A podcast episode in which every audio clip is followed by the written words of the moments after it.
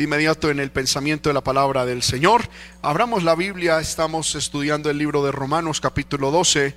Libro de Romanos capítulo 12, versículo 11.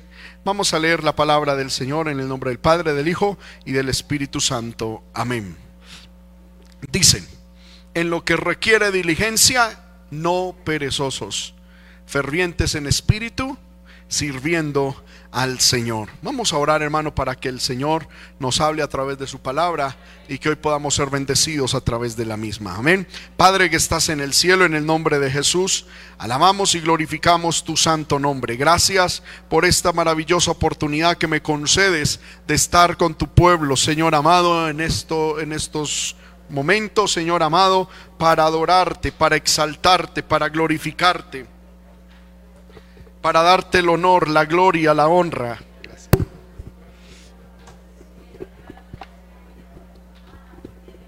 Aleluya. Pedimos, Señor amado, que nos hables a través de tu palabra, Señor amado, y que tomes mi vida como un instrumento de honra y de bendición, Señor amado, a tu pueblo. Padre bueno, yo nada sé, nada puedo decir. Yo pido, Señor amado, que tú, Señor, seas hablándonos en esta hora y que todos seamos bendecidos a través de tu palabra. Te lo pido, Señor, en el nombre de Jesús y te doy gracias. Amén. Y amén. Tome su lugar, hermano, sin dejar de alabar el nombre de nuestro Dios. Aleluya, gloria al nombre del Señor. Estamos viendo, hermano, esta serie de mensajes tituladas titulada Las marcas del verdadero cristianismo. ¿Cuántos alabamos el nombre del Señor? Y estamos viendo cuáles son esas evidencias que para el mundo son evidencias inequívocas de que alguien de verdad es hijo de Dios. Y esto, hermano, es sorprendente. La primera evidencia que vimos es el amor, ¿verdad? La segunda evidencia es, o sea, la primera es la sinceridad en el amor. La segunda evidencia es que el cristiano de verdad aborrece el mal y ama el bien. La tercera evidencia es que amamos al prójimo con amor fraternal. Y la cuarta evidencia de que un cristiano es de verdad cristiano en la calle, en la casa, en el trabajo, es que no es perezoso. Qué tremendo eso, hermano. Yo meditaba esto en el día y yo diría, si yo fuera a escribir la Biblia, diría las marcas de un cristiano sería el amor, luego la vestimenta. Amén. O la cantidad de veces que vaya a la iglesia o la cantidad de almas que se gane. Pero hermano, el Espíritu Santo sabe cómo hace sus cosas. Y sabe cómo el pueblo inconverso, entre muchas otras evidencias, deduce que alguien es cristiano de verdad, es por o por su pereza o por su diligencia en donde Dios lo ha puesto a estudiar, a laborar o hacer algún oficio. ¿Cuántos alabamos el nombre del Señor? Por eso la Biblia dice, en lo que requiere diligencia, no perezosos. Hermano, la Biblia nos llama a ser diligentes, pero no en todo, porque la Biblia dice en lo que requiere diligencia, no perezosos. Significa de que el cristiano tiene que saber evaluar las circunstancias en las que debe ser diligente y en qué circunstancias no debe ser diligente. ¿Cuántos alabamos el nombre del Señor? Lo primero que entonces entiendo de este versículo es que el cristiano es una persona que por estar cerca de Dios, por tener un continuo estudio de la palabra, conoce claramente sus prioridades. Amén. Porque en las prioridades hay que invertir gran diligencia. Y en lo que es secundario o que no es prioritario, no hay que invertir diligencia. ¿Cuántos alabamos el nombre de Cristo? se dice, hermano, que lo urgente está reemplazando lo importante. Y es, hermano, eso es una gran verdad. Hoy en día el ser humano nos mantenemos atendiendo urgencias. Y tengo que salir y tengo que, que cumplir con esto, puras urgencias. Y cumpliendo urgencias, hermano, nos hemos olvidado de lo importante, de lo vital, de lo que es, hermano, prioritario en la vida del cristiano. ¿Cuántos alabamos el nombre del Señor? Si hablamos rápidamente de prioridades, ¿cuál es la prioridad del cristiano? Dios. Segunda prioridad del cristiano, su familia. Tercera prioridad del cristiano, el trabajo y el servicio a Dios dentro de la iglesia. Cuarta prioridad del cristiano. ¿Cómo? Lo que ya usted quiera poner de cuarto, de quinto, de sexto. Pero la prioridad del cristiano debe ser primero Dios. Segundo, la familia. Tercero, si trabaja, el trabajo. Si estudia, el estudio. Y equiparado a eso, el servicio a Dios. ¿Cuántos alabamos el nombre de Cristo? Y en ese orden de ideas debemos desgastar e invertir nuestra vida y hacerlo con diligencia. Amén. ¿Cuál es el problema con el pueblo del Señor? Que tenemos nuestra vida desordenada en cuanto a las prioridades. Mucho pueblo de Dios tiene como prioridad el materialismo, el trabajo. Y Dios es el limosnero del tiempo que nos resta. Hay gente que dice, hermano, es que no pude ir al culto porque no tuve tiempo. ¿Y cómo es posible que, hermano, el ser humano somos tan, tan atrevidos que convertimos a Dios en limosnero de nuestro tiempo? Tenemos que entender, hermanos, que el tiempo es de Dios. Las 24 horas deben ser de Dios. Y del tiempo que es de Dios debemos de sacar tiempo para el trabajo. Del tiempo que es de Dios debemos de sacar tiempo para otras cosas. ¿Cuántos alabamos el nombre de Cristo? Amén. Otra cosa que debemos entender es que Dios no es lo mismo que servicio a Dios.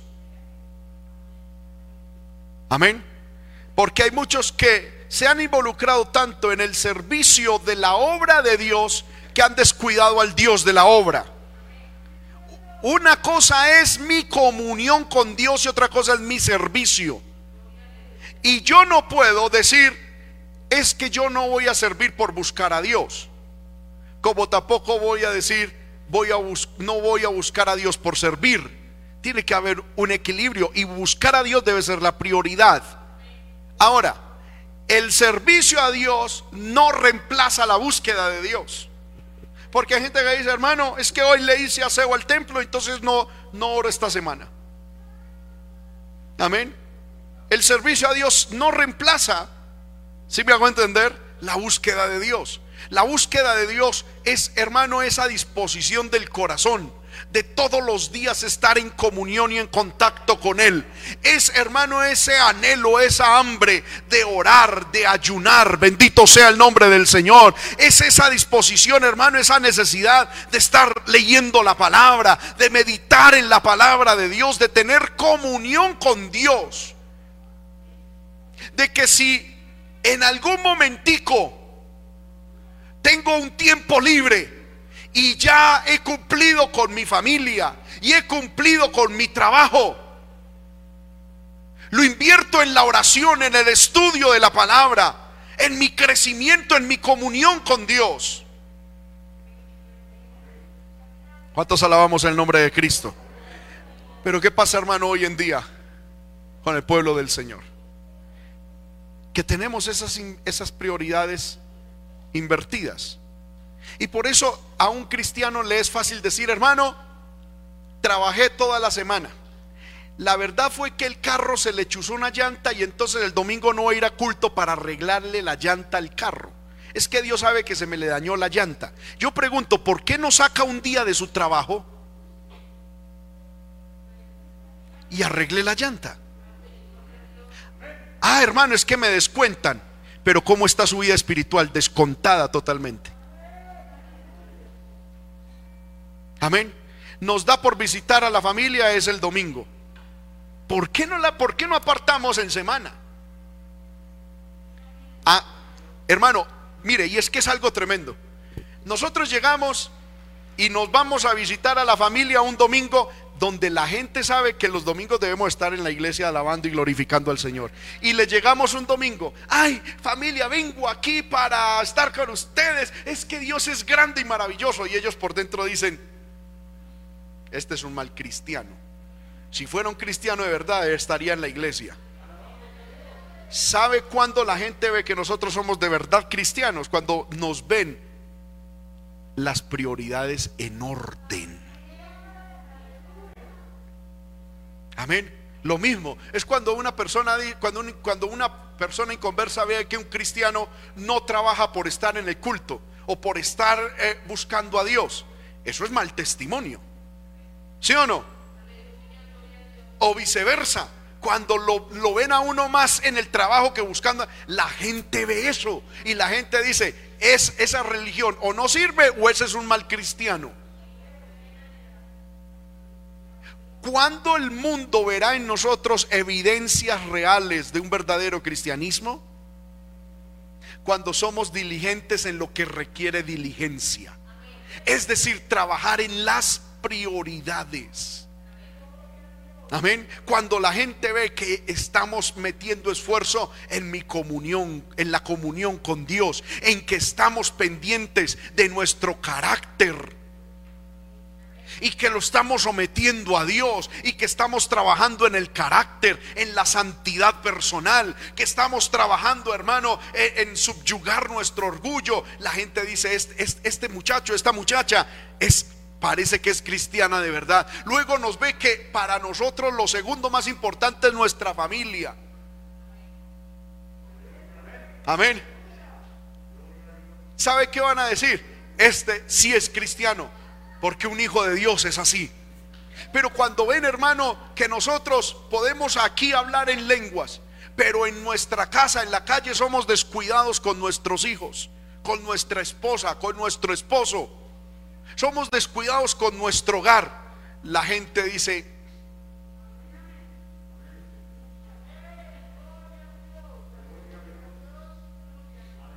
¿sí o no? En estos días yo hablaba con un pastor que decía y le decía que una de las personas que yo más admiro en mi vida es a mi suegro y a mi suegra. Yo molesto aquí, cuento chistes, y, pero los amo en el Señor y los admiro demasiado. Hermano, de pronto el suegro y la suegra no tienen un ministerio explosivo, pero haber levantado seis pastores dentro de sus seis hijos, eso es una cosa que pocos se dan el lujo.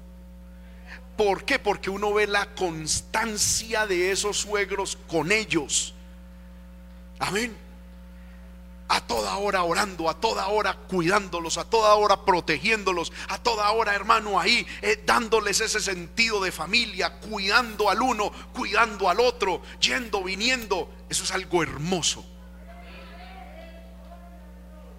Y cuando uno dice, cosa hermosa, hermano, de un ministerio es ver sus hijos. Porque hermano, no hay nada más feo que uno ver un ministerio, que el pastor en el púlpito bota fuego, pero sus hijos están en el fuego del infierno. Eso da tristeza. Y uno dice, no tuvo sabiduría, no tuvo entendimiento, no supo hacer las cosas, no tuvo las prioridades.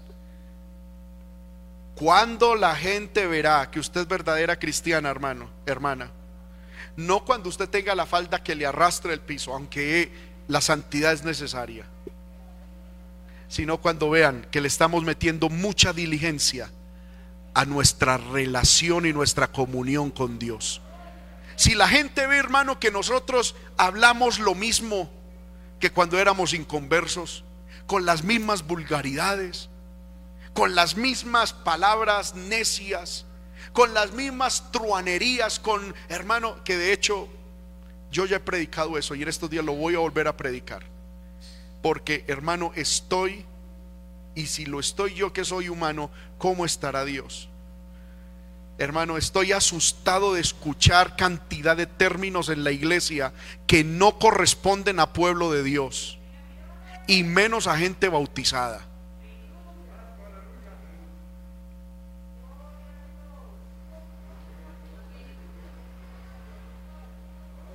Amén.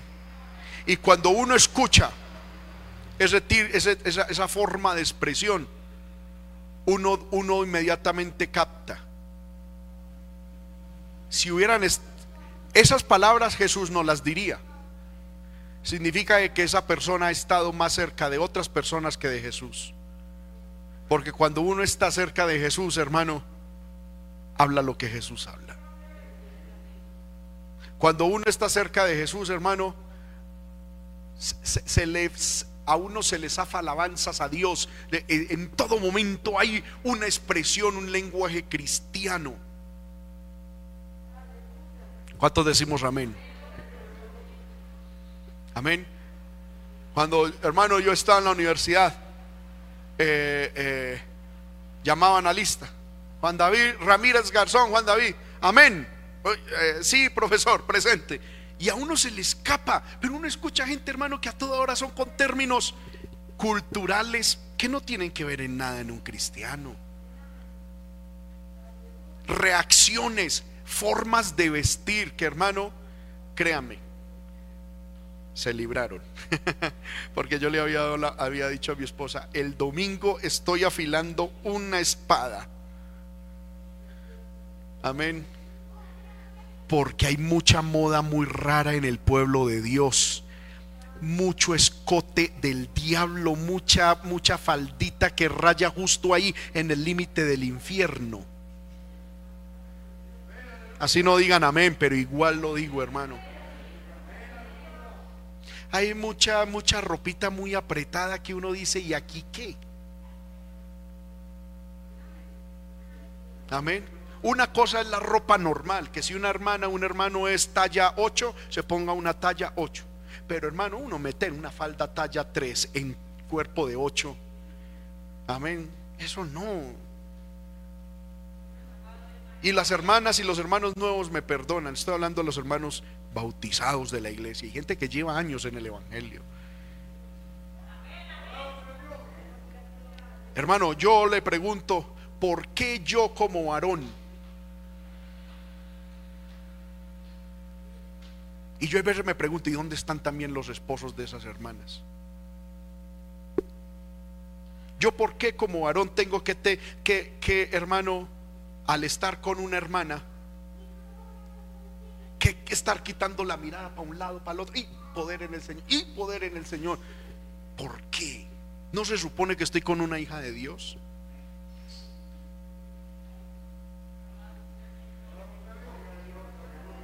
¿No se supone que estoy con una mujer que nació de nuevo?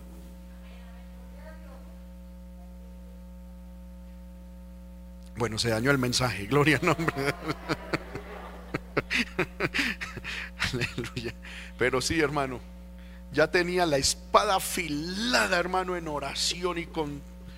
Y no hay culto presencial el domingo, entonces, gloria. Pero hermano, hombres también, hermano. Uno ve fotos hombres que en pantalonetas, en chores. Amén.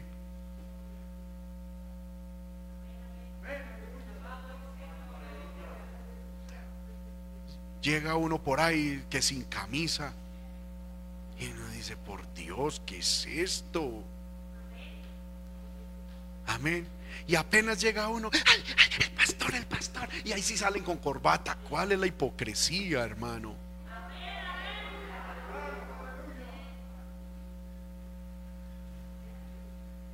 Amén. ¿Qué ganamos con que el pastor nos vea en corbatas y viene Cristo y nos, nos quedamos en la tierra, hermano? Y por una bobada de esas, ¿cierto? Yo les invito, hermano, a que, a que seamos cristianos de verdad. A que, a que vivamos para Dios. Amén. A que nos consagremos a Dios. Cuidado con nuestro lenguaje, con esos chistes obscenos, tontos, vacíos, esas conversaciones huecas.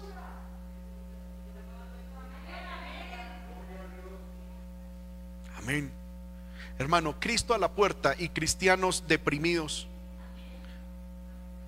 que porque su equipo de fútbol fue eliminado.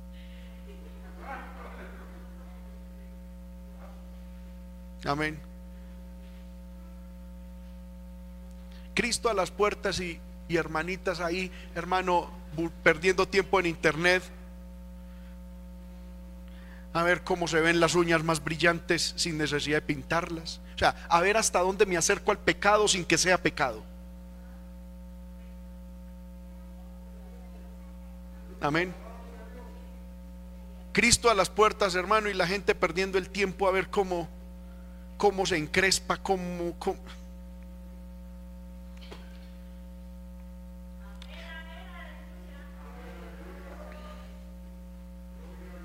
Amén.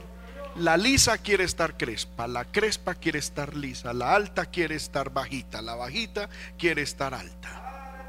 El gordo flaco. Amén y Cristo a las puertas y nosotros pensando en esas tontadas, hermano.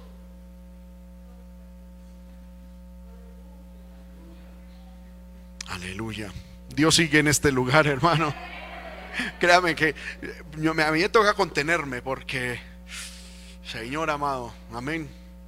Pero hermano, es hora de que a lo que requiere diligencia le metamos diligencia. Estamos en tiempos en que a la santidad y a la búsqueda de Dios le, tenemos que invertir mucha diligencia. Tenemos, hermano, que invertir horas en las madrugadas, en las noches. Hermano, en de rodillas diciéndole, Señor, muéstrame mis propios errores. Amén. Porque, hermano, ¿cuántos cristianos se irán a quedar simplemente por estar en una ira continua con un bebé de tres años. Amén. Y ahí enrollados con una ira en un bebé de tres años. ¡Ah, Viene Cristo y se quedaron ahí. El bebé se va. Y ellos y, y ellas quedan ahí. No, tenemos que examinar nuestro carácter, nuestro comportamiento, en qué estamos invirtiendo el tiempo y en lo que requiere diligencia, no ser perezosos, sino fervientes en el espíritu. No para señalar a nadie, ay, es que Julanita. No, yo les he enseñado a ustedes, hermano, seamos estrictos con nosotros mismos. A los demás dejemos los sanos. Amén. Porque muchas veces ahí sí para ser santos con los demás, amén. Pero para nosotros no. No, usted sea estricto con usted mismo. La Biblia no dice que al cielo entrará el que más le exija al hermano santidad, sino es el que viva en santidad. Entonces yo tengo que ser estricto conmigo mismo. Examine, hermano, el diablo por dónde quiere llevar sus pensamientos, cómo es su conversación, cómo es su vestimenta. No porque una vestimenta nos vaya a salvar o a condenar, es que la vestimenta muestra lo que hay en el corazón. El lenguaje muestra lo que hay en el corazón. Pregúntese, hermano, ¿usted en qué invierte el 90, el 70% de su tiempo? Y pregúntese, ¿por qué?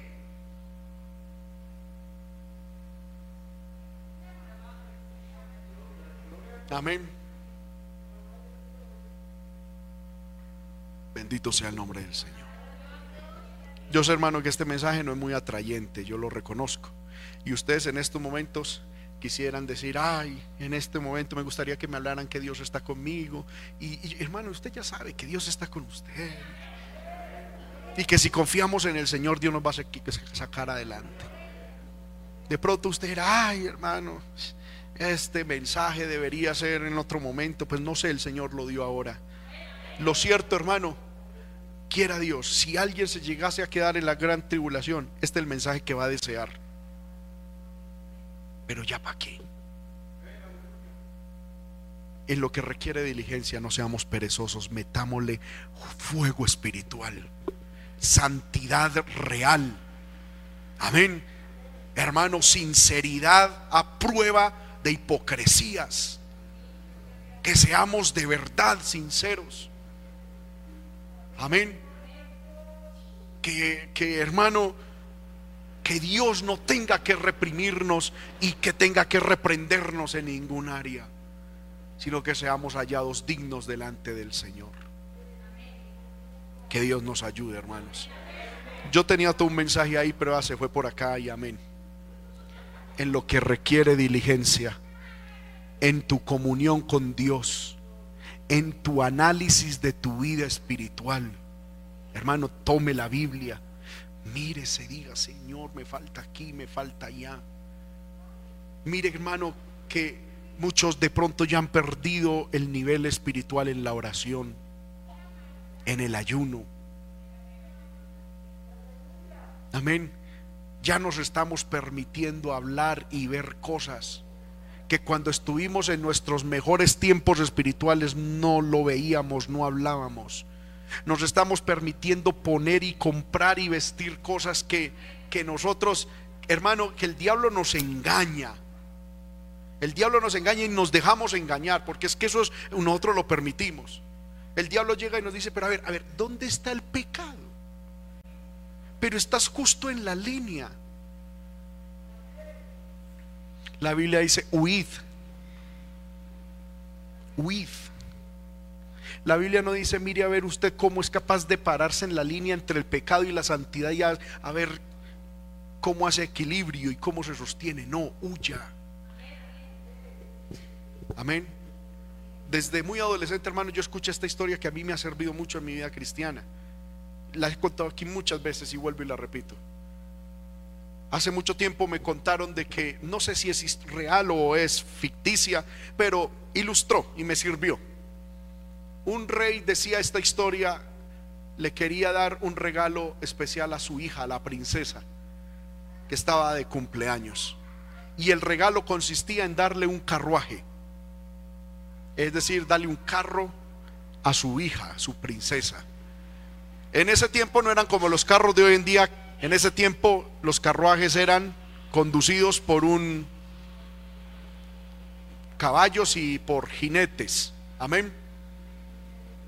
Y entonces se hizo una competencia y de los tres que salieron, el rey, o sea, de los tres mejores en las competencias con carruaje, el, el rey les hizo una pregunta y les dijo, vea, dígame la verdad y con pruebas.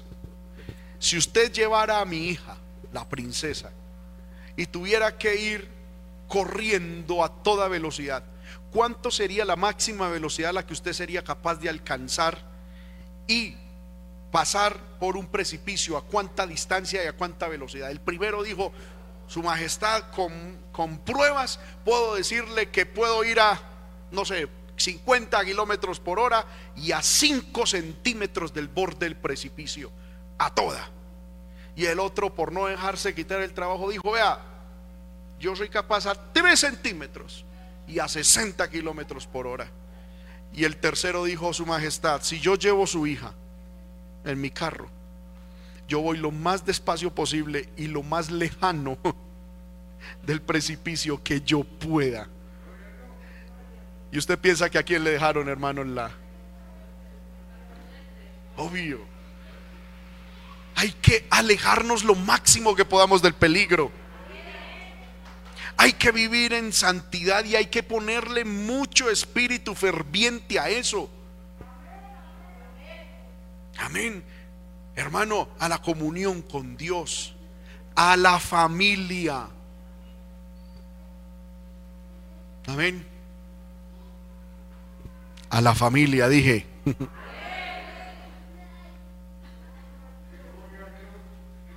Hay que, hermano, invertir mucho tiempo, mucho tiempo en cantidad y calidad.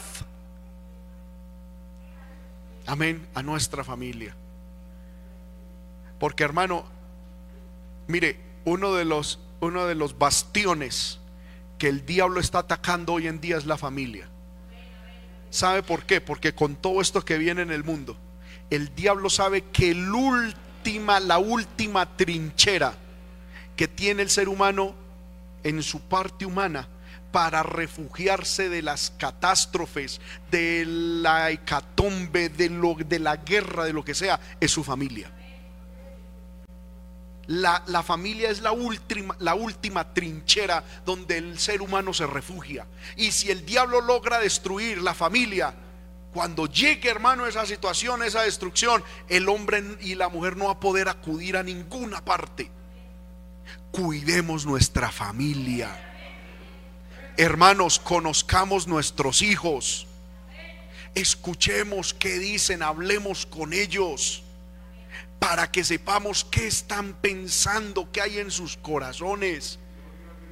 Déjeme decirlo de esta manera, no sea que después nos llamen. Su hijo, su hija está por allá colgando de una cuerda. Ay, yo qué hice, qué hizo, qué no hizo es la pregunta conozcamos a nuestros cónyuges, conozcamos su corazón. Amén. Eso a nosotros los varones hay veces nos da un poquito duro, pero hermano, nuestra prioridad tiene que ser la familia. Usted tiene que, hermano varón, amar a su esposa, intentar conocer a su esposa, conocer el corazón de ella porque hermano, eso de que yo simplemente estoy aquí en esta casa es para proveer un techo, comida y ropa, eso se hace con un perrito. Un hombre es más que eso. ¿Cuántos alabamos el nombre del Señor? Hermana, conozca el corazón de su esposo, conozca el corazón de sus hijos. Dedíquense tiempo, mucho tiempo. Oren en familia, lean la palabra en familia. Amén. Fortalezcan la familia, que si vienen momentos difíciles, que sea Dios y nuestra familia las trincheras en las cuales nosotros nos escondamos y podamos tener refugio certero. Amén. ¿Cuántos alabamos el nombre del Señor? Aleluya. En lo que requiere diligencia, no perezosos, sino fervientes. Fervientes, diligentes. Amén. Yo me he puesto a pensar, hermano, porque es que yo lo he visto. Y no sé, amén. Yo conozco el caso de un, de un señor, hermano. Ese hombre no sabía hacer otra cosa en la vida sino hacer plata. Lo han secuestrado como tres veces y es un cristiano. Y, y a él le ha sido fácil pagar y sigue con plata y hace plata y hace plata, hermano. Es una cosa impresionante.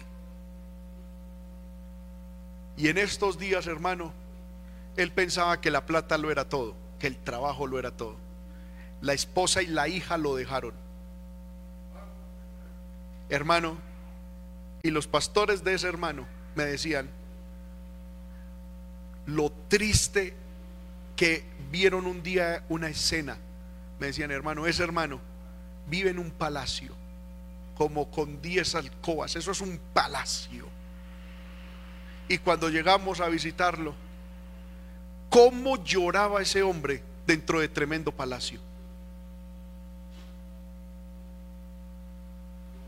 Amén. Solo. ¿Por qué? Porque no cuidó las prioridades. Amén. Dios después hizo un milagro. Y y su hogar se restauró. Y para sorpresa mía, hermano, lo primero que hicieron fue dejar ese palacio y hice un apartamentico chiquito ahí, hermano, a, a, restaurar. Porque, hermano, cuando la familia y Dios se va, no hay plata que valga, hermano. No hay nada. Lo más importante que tenemos es Dios y nuestra familia. Amén. Ame a Dios y ame su familia. Pelee por su relación con Dios y pelee por su familia, no contra su familia, sino por su familia.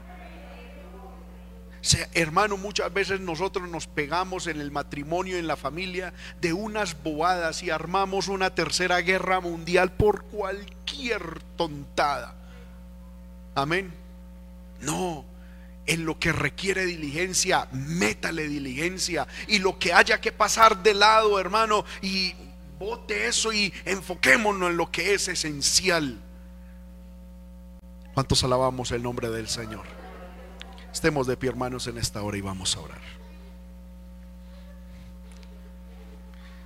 Este mensaje, como el Señor me lo dio aquí, pues hermanos, será darlo otro día.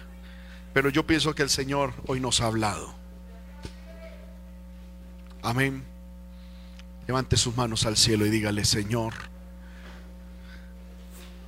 aleluya.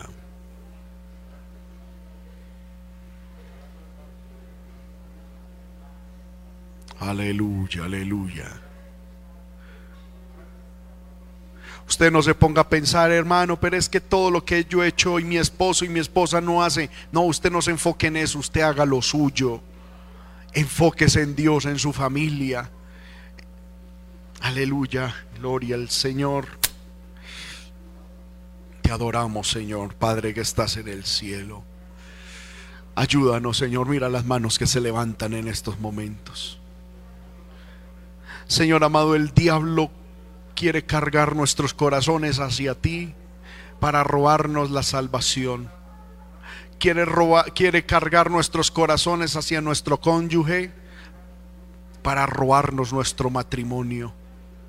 Que son, Señor amado, los dos baluartes, las dos trincheras más gloriosas que como humanos tenemos en medio de la aflicción.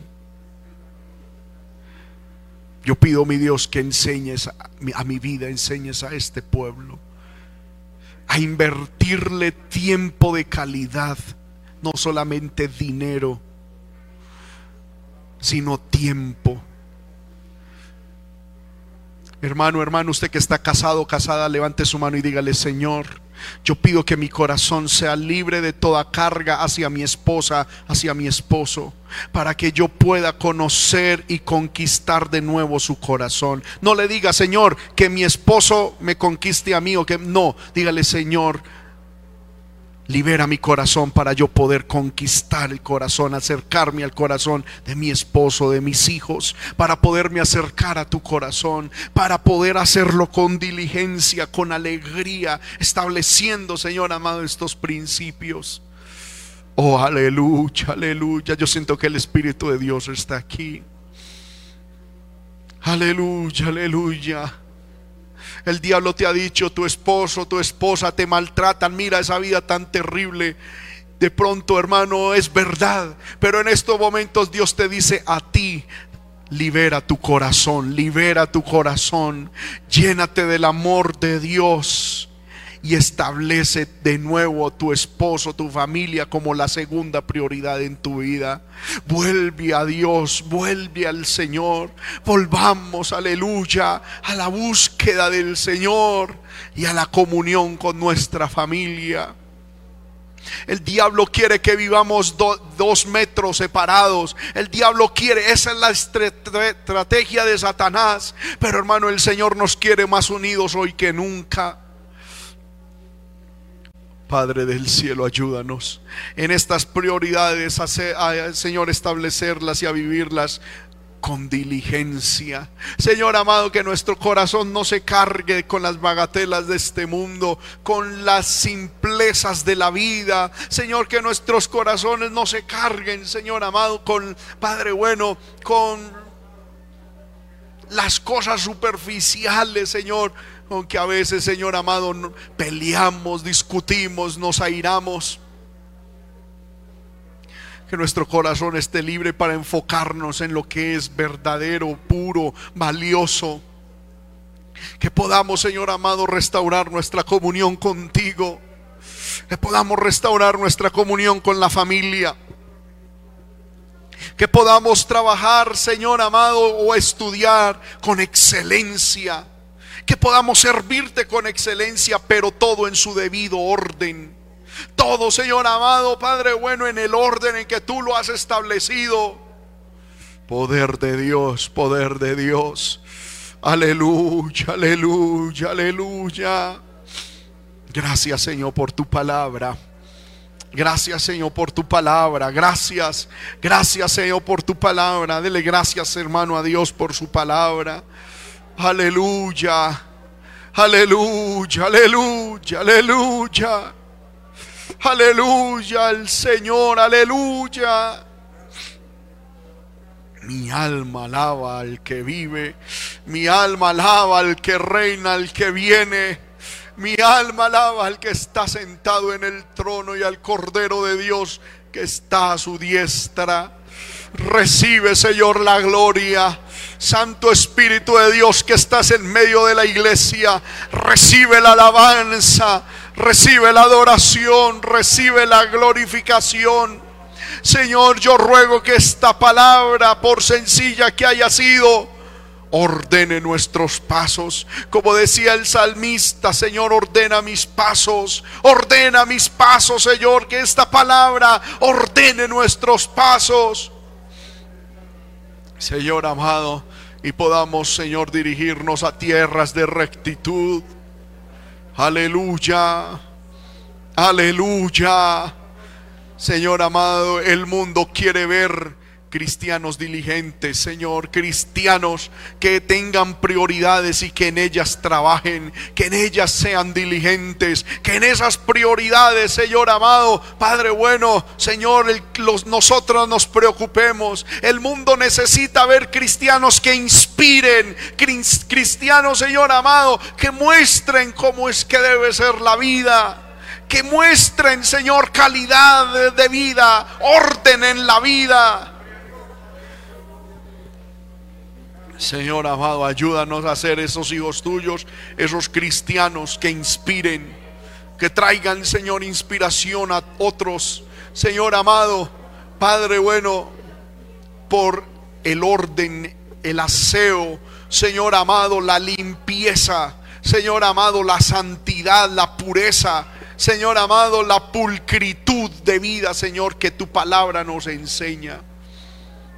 Pon excelencia en nuestras manos, Señor, para que en el trabajo seamos excelentes, para que en el estudio seamos excelentes, para que en la casa seamos excelentes, para que en la iglesia seamos excelentes, Señor. Levante su mano y dígale, Señor, pon excelencia en todas las áreas de mi vida, en todas, en todas las áreas de mi vida. Que el espíritu superior que hubo en Daniel también esté en mí Señor amado, que ese espíritu superior esté en nosotros para que así podamos tener tus bendiciones en el nombre de Jesús. Gracias, Señor, por tu palabra. Gracias por este tiempo de reflexión en tu palabra. En el nombre de Jesús,